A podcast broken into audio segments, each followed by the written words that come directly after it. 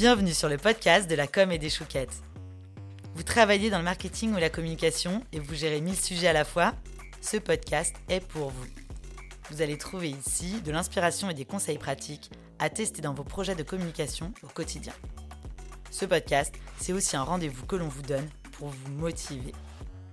Nous sommes Concept Image, agence conseil créative et digitale basée à Rennes. Nous sommes passionnés par la com et nous adorons les chouquettes. Dans ce podcast, on va parler de déclusion d'ateliers collaboratifs. Si vous avez déjà fait des ateliers collaboratifs, vous connaissez sûrement déjà l'exercice d'inclusion qu'on appelle aussi icebreaker. Lui, il se fait en début de séance, donc pour démarrer le temps commun. La déclusion, c'est ce qu'on va faire en clôture d'un atelier, et c'est vraiment une étape qui est cruciale, qu'il faut éviter de bâcler. En fait, conclure ce moment d'échange sur une note positive, c'est ce qui va vous permettre de continuer d'avancer dans vraiment la bonne dynamique collective que vous aurez créée pendant l'atelier. Donc qu'est-ce que c'est? À quoi ça sert? Quelles sont nos astuces pour euh, une déclusion réussie? Je vais essayer de répondre à ces questions pour vous aider à bien terminer vos, vos réunions et vos ateliers. Et puis je vous donnerai également quatre exemples concrets d'exercices à appliquer. Donc déjà la déclusion, qu'est-ce que c'est? C'est vraiment un moment qu'il ne faut pas négliger durant l'atelier. Souvent, comme c'est la dernière étape, qu'on peut être un petit peu en retard, on a parfois tendance à la zapper, mais ça c'est plutôt une grave erreur. La déclusion, ça va donc venir clôturer votre animation et ancrer les apprentissages individuels et collectifs. Cette phase, elle peut se faire de deux manières. Soit vous faites une expression individuelle, c'est-à-dire que chaque participant va prendre le temps de s'exprimer sur ce qu'il vient de vivre ou ce qu'il vient d'apprendre. Il va attribuer une note, une évaluation, puis il va échanger avec les autres participants. Soit vous pouvez faire une activité collective, c'est-à-dire que par groupe, les participants ils vont communiquer sur leurs ressentis communs et sur ce qu'ils souhaiteraient mettre en place ensemble. Pourquoi est-ce que c'est important de débriefer? Parce qu'en fait, c'est une étape un petit peu obligatoire quand vous faites une, pratique d'intelligence collective. Favoriser ce temps de débriefing, en fait, ça va vous permettre de mesurer l'efficacité de votre intervention et de prévoir les points à aborder pour les prochaines sessions si jamais vous en avez. Et en fait, ça peut aussi vous permettre de parler des prochaines étapes qui vont suivre votre atelier, qui se referont pas forcément dans un, dans un temps commun, mais peut-être qui seront appliquées individuellement par chacun. Comment est-ce qu'on réussit sa déclusion? Tout au long de la session, l'animateur y joue un rôle important. Son objectif, c'est de s'adapter au groupe, à l'énergie dégagée et à bien suivre tout son ordre du jour et à obtenir les réponses qu'il se sera posées au démarrage. En tant qu'animateur, en fait, on peut aussi faire ses propres suppositions quant au ressenti du groupe, que le groupe ait été expressif ou non. Mais plutôt que de se faire ses propres idées, quoi de mieux en fait que de poser la question directement aux participants?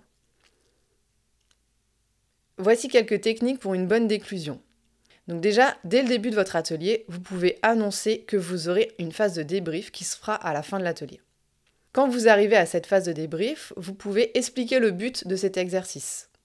Vous pouvez continuer dans le climat de bienveillance et d'écoute active que vous aurez déjà mis en place dès le début de votre atelier.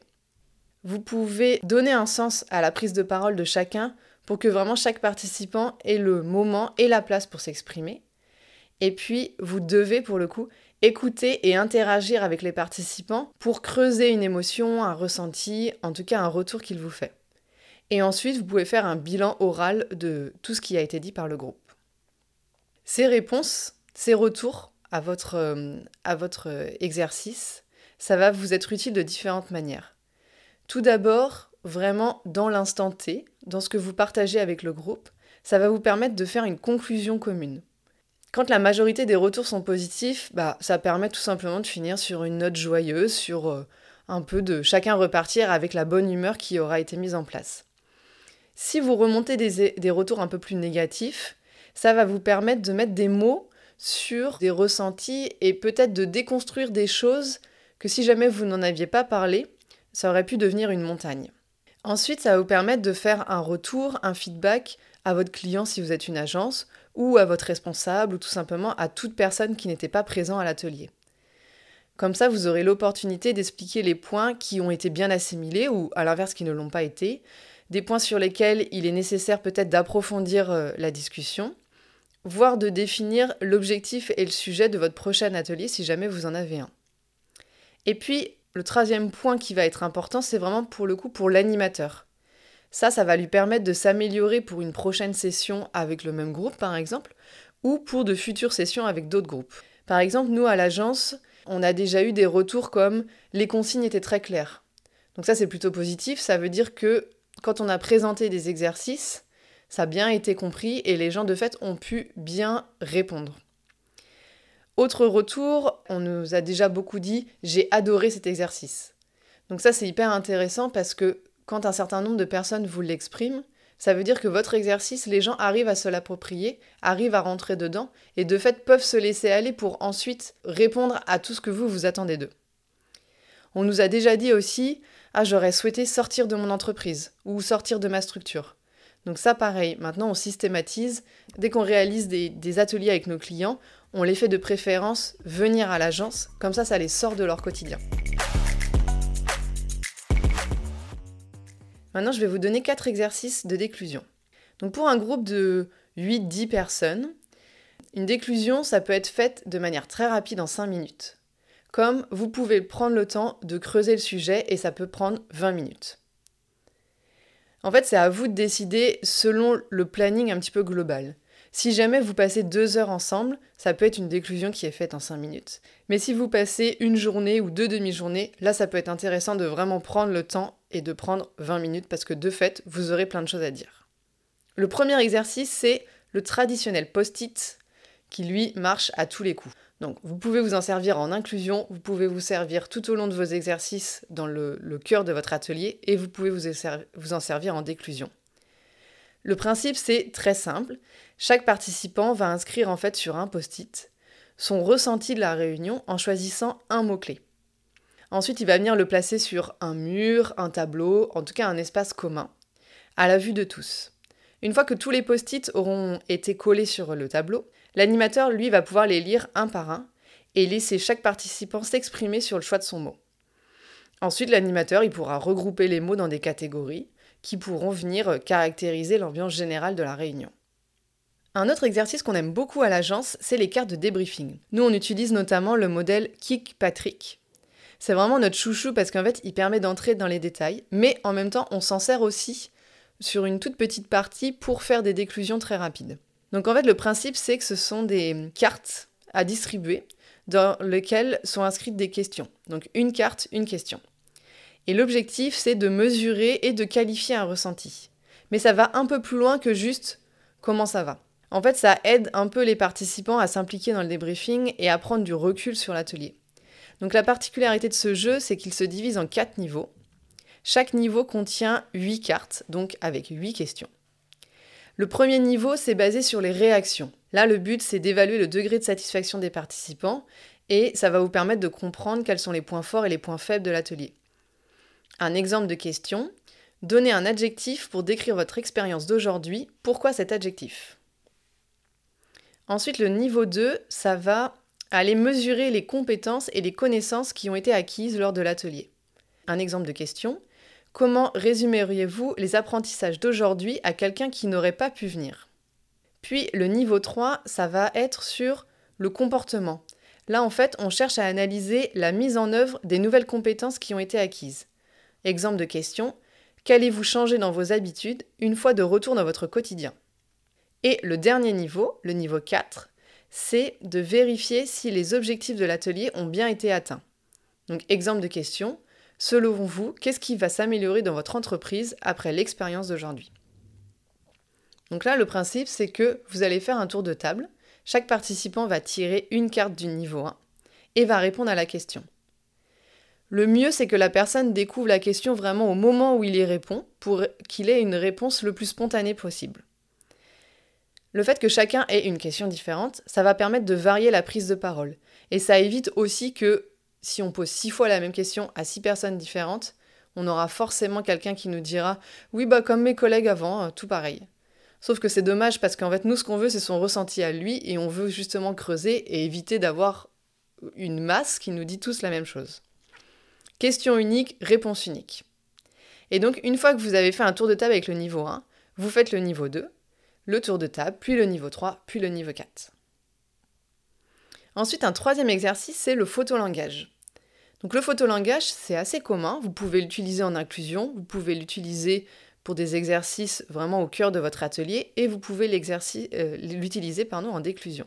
Donc ça pour ça, vous allez avoir besoin d'un certain nombre d'images que vous allez en fait disposer euh, sur la table devant les participants.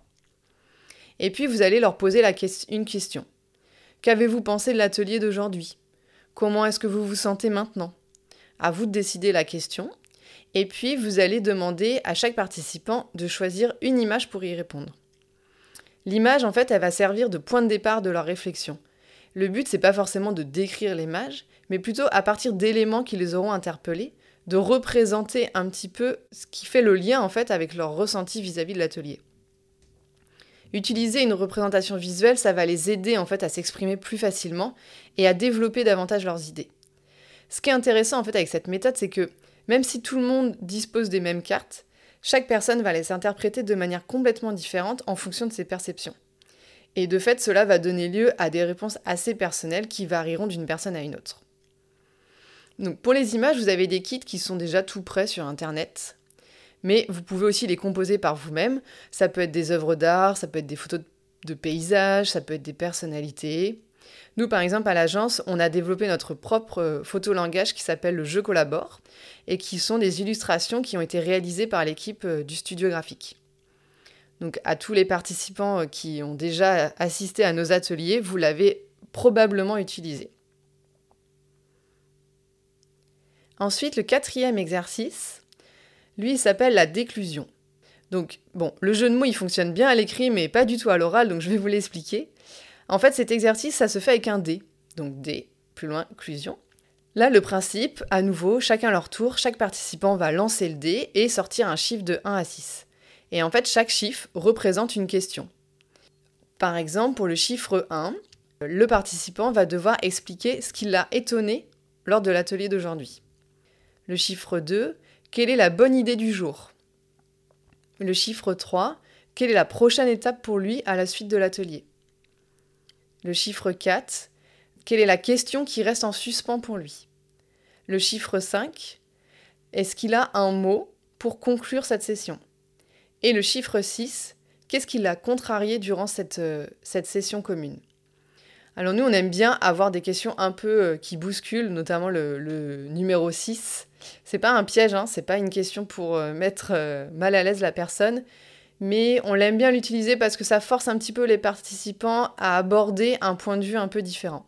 Et au final, quand on l'a utilisé, les personnes avaient forcément des choses à nous dire.